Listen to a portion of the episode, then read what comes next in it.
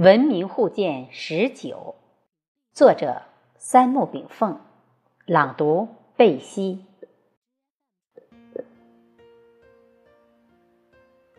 中国古人研究道，例如天道、地道、人道以及中庸之道；东方宗教也讲究道，例如中国古人专门设立道教、佛教。也将悟道者称之为佛。儒家经典也讲到，《论语》有子曰：“朝闻道，夕死可矣。”道是什么？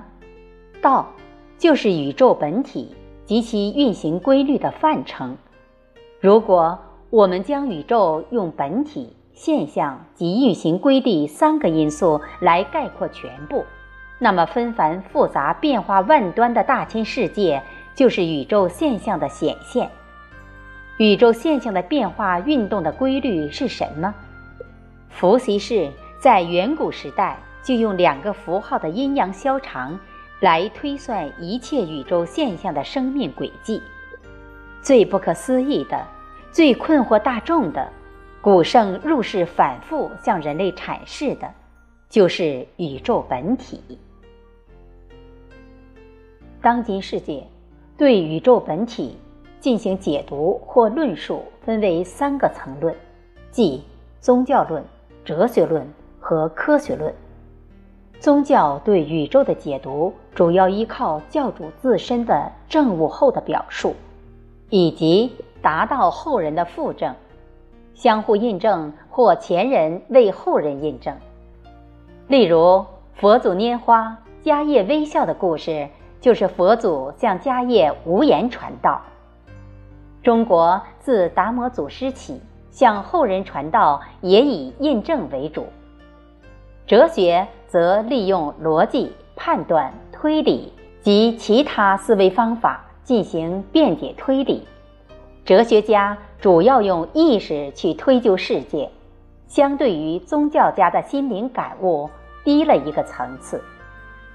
而科学家的结论往往要借助仪器等外部工具而求证，其结论更不稳定，比依据规律所进行的哲学推理还低一个层级。从人类历史的发展来看，宗教义理往往圆融深奥，在几千年的传播中，其中心思想几乎不变，其表现形式可能会发生变化。这正说明了宗教的与时俱进，与社会发展相适应，更好地融入人类文化生活。例如，佛教在我国虽分有八大宗派，但后人无能超越教主最初思想深度的。哲学往往呈现出中庸之象，古今哲人在宇宙人生的认识问题上可能大相径庭。但他们最终都能在某一个方面自圆其说，具有一定的辩证性，故古人的很多哲学观点，今人仍然在采用。科学则不同，人类科学的发展以及对宇宙自然的认识，以全部或部分推翻前人结论为前进的阶梯。欧洲科学的发展史就很典型。从地球中心说至太阳中心说，再到无心说，宇宙没有中心；从万有引力到狭义相对论，以及现代科学家提出的量子力学上的广义绝对论，科学总是在不断自我修正中前进。所以，相对于宗教的恒定、哲学的稳定，科学的东西往往是最不科学的。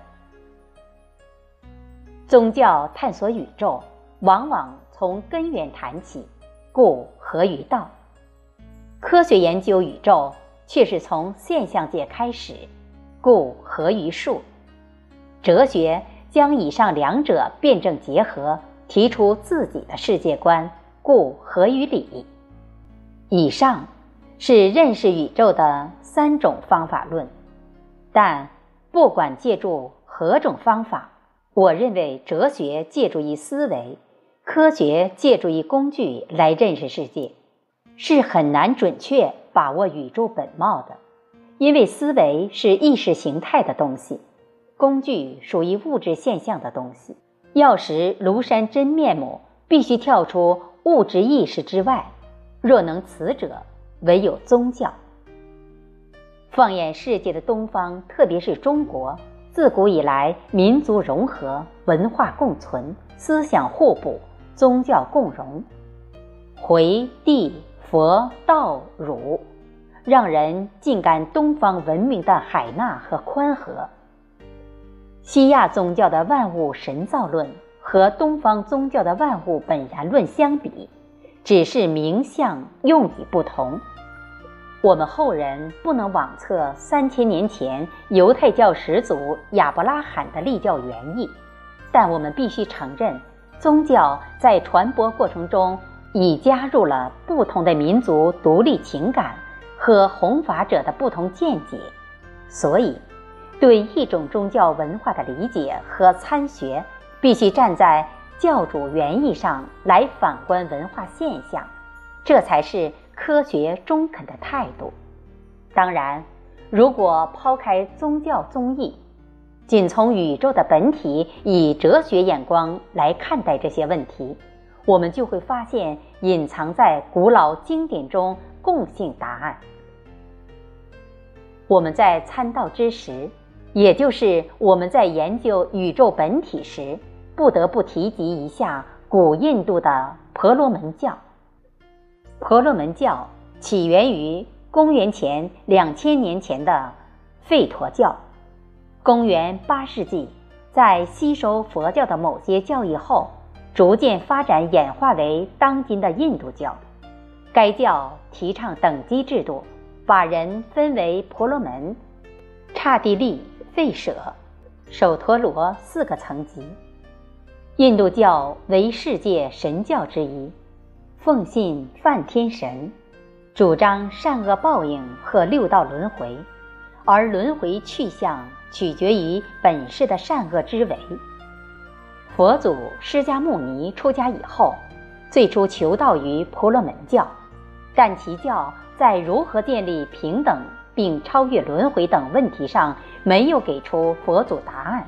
最后，佛祖创立佛教，提倡亲政，正德无上正等正觉就是佛，摆脱了执着心。就正得阿罗汉果。佛教在印度宗教中并未成为主流，而由婆罗门教逐渐转化的印度教成为当地的主流。佛教主干思想东迁进入中国扎根，但从印度教信仰梵天神等内容看，这个宗教必然会与信仰神教的基督教。伊斯兰教产生冲突，因为有神信仰，往往排斥外教诸神。谢谢大家的收听，今天就与您分享到这里。祝大家安好。